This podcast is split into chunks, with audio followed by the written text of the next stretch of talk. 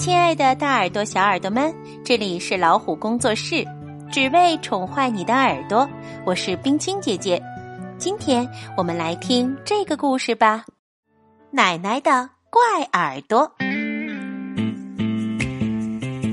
我们大楼里有一个孩子叫闹闹。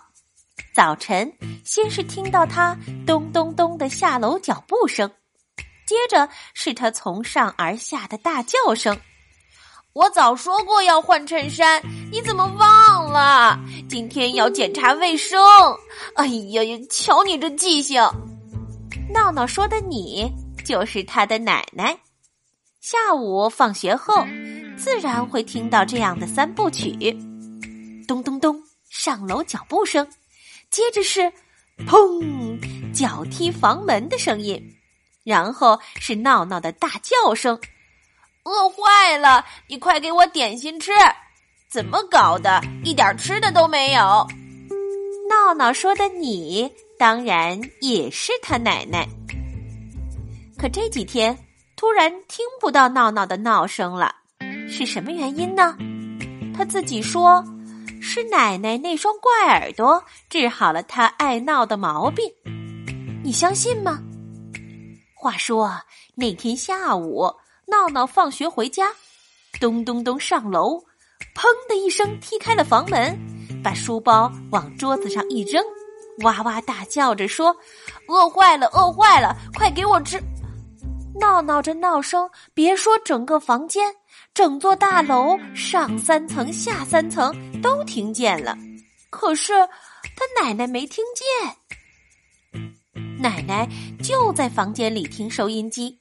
闹闹这么咚咚咚上楼，这么砰的一声踢开门，这么哇哇大叫，他身子竟然连动也不动，就像没有这些声音似的。瞧他，收音机开得很轻，在放越剧，他倒听见了，而且听得津津有味儿。难道是因为他耳朵对着收音机的缘故？这天晚上吃饭。就他和闹闹两个，该是面对面了吧？可他的耳朵还是不灵。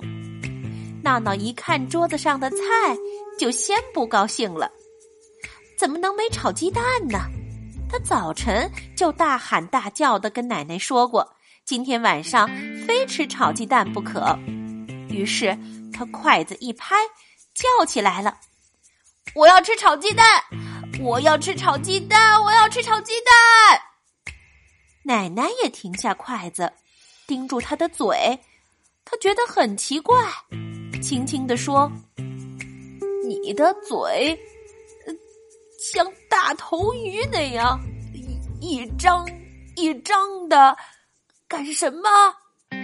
闹闹叫得更响了：“我要吃炒鸡蛋，我要吃炒鸡蛋。”奶奶从惊奇到着急，怎么啦？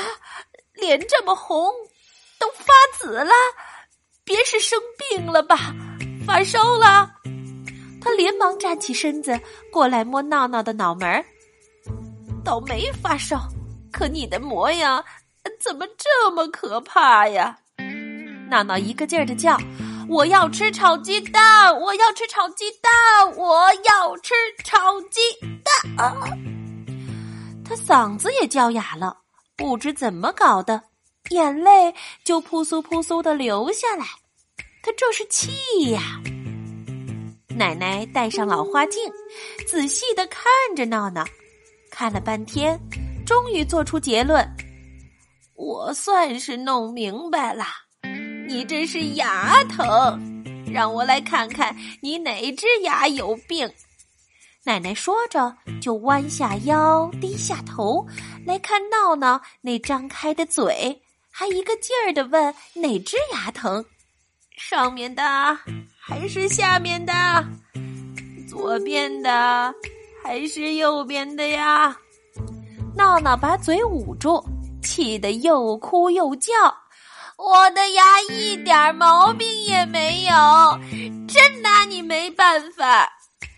可奶奶使劲儿把他的手拉开，用戴着老花镜的眼睛把他的大嘴瞧啊瞧的，哎呦，有了有了！哎呀，里面有一颗牙有毛病，喏，还有上边左边那一颗，哎呀呀，我受不了了！我的妈呀！闹闹可真的受不了了。奶奶着急的说：“哎呀，看也没用，得上牙病防治所去。可这会儿牙病防治所都关门了。这样吧，我来给你吃止疼药。”奶奶说着就去翻抽屉，找出一瓶止疼药，倒出两粒，又倒了杯白开水，过来要闹闹吃药片儿。闹闹给折腾的力气也没有了，只好讨饶。奶奶，奶奶，我谢谢您了。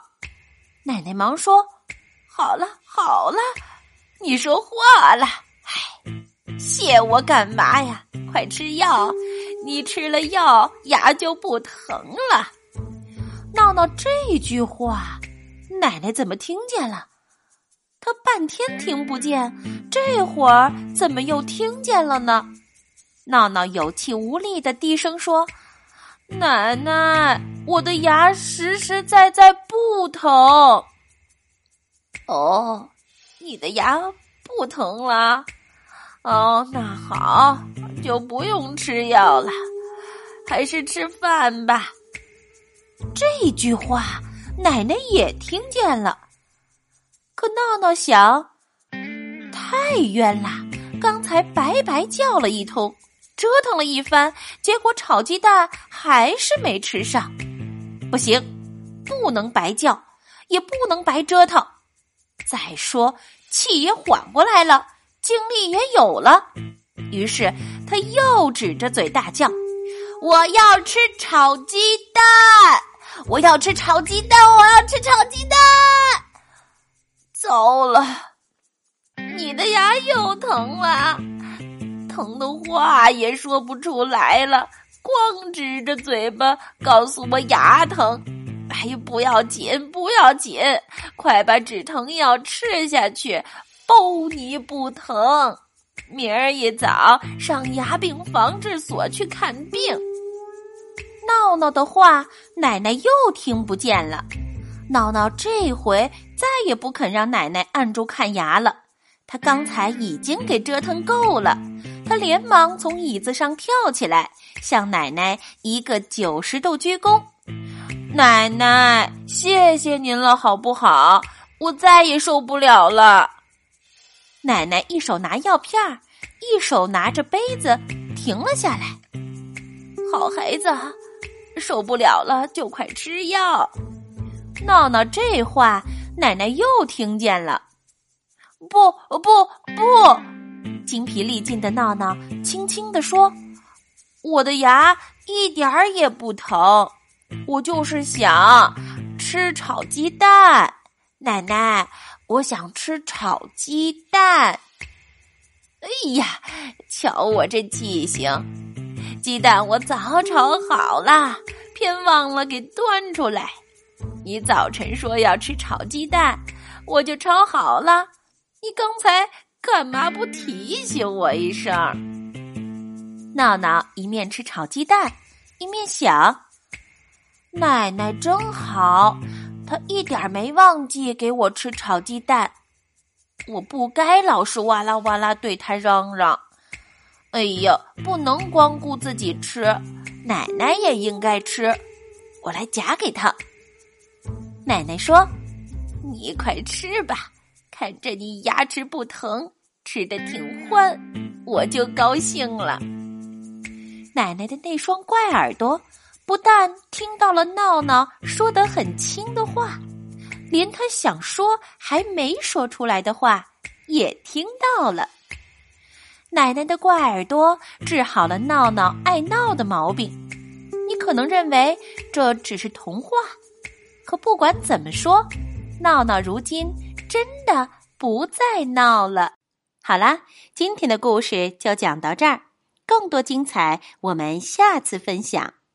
如果你喜欢这个节目，可以给这个节目点赞，还可以请爸爸妈妈把它转发进朋友圈，分享给更多的小朋友。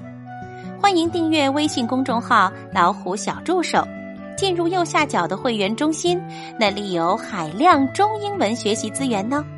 下次再会。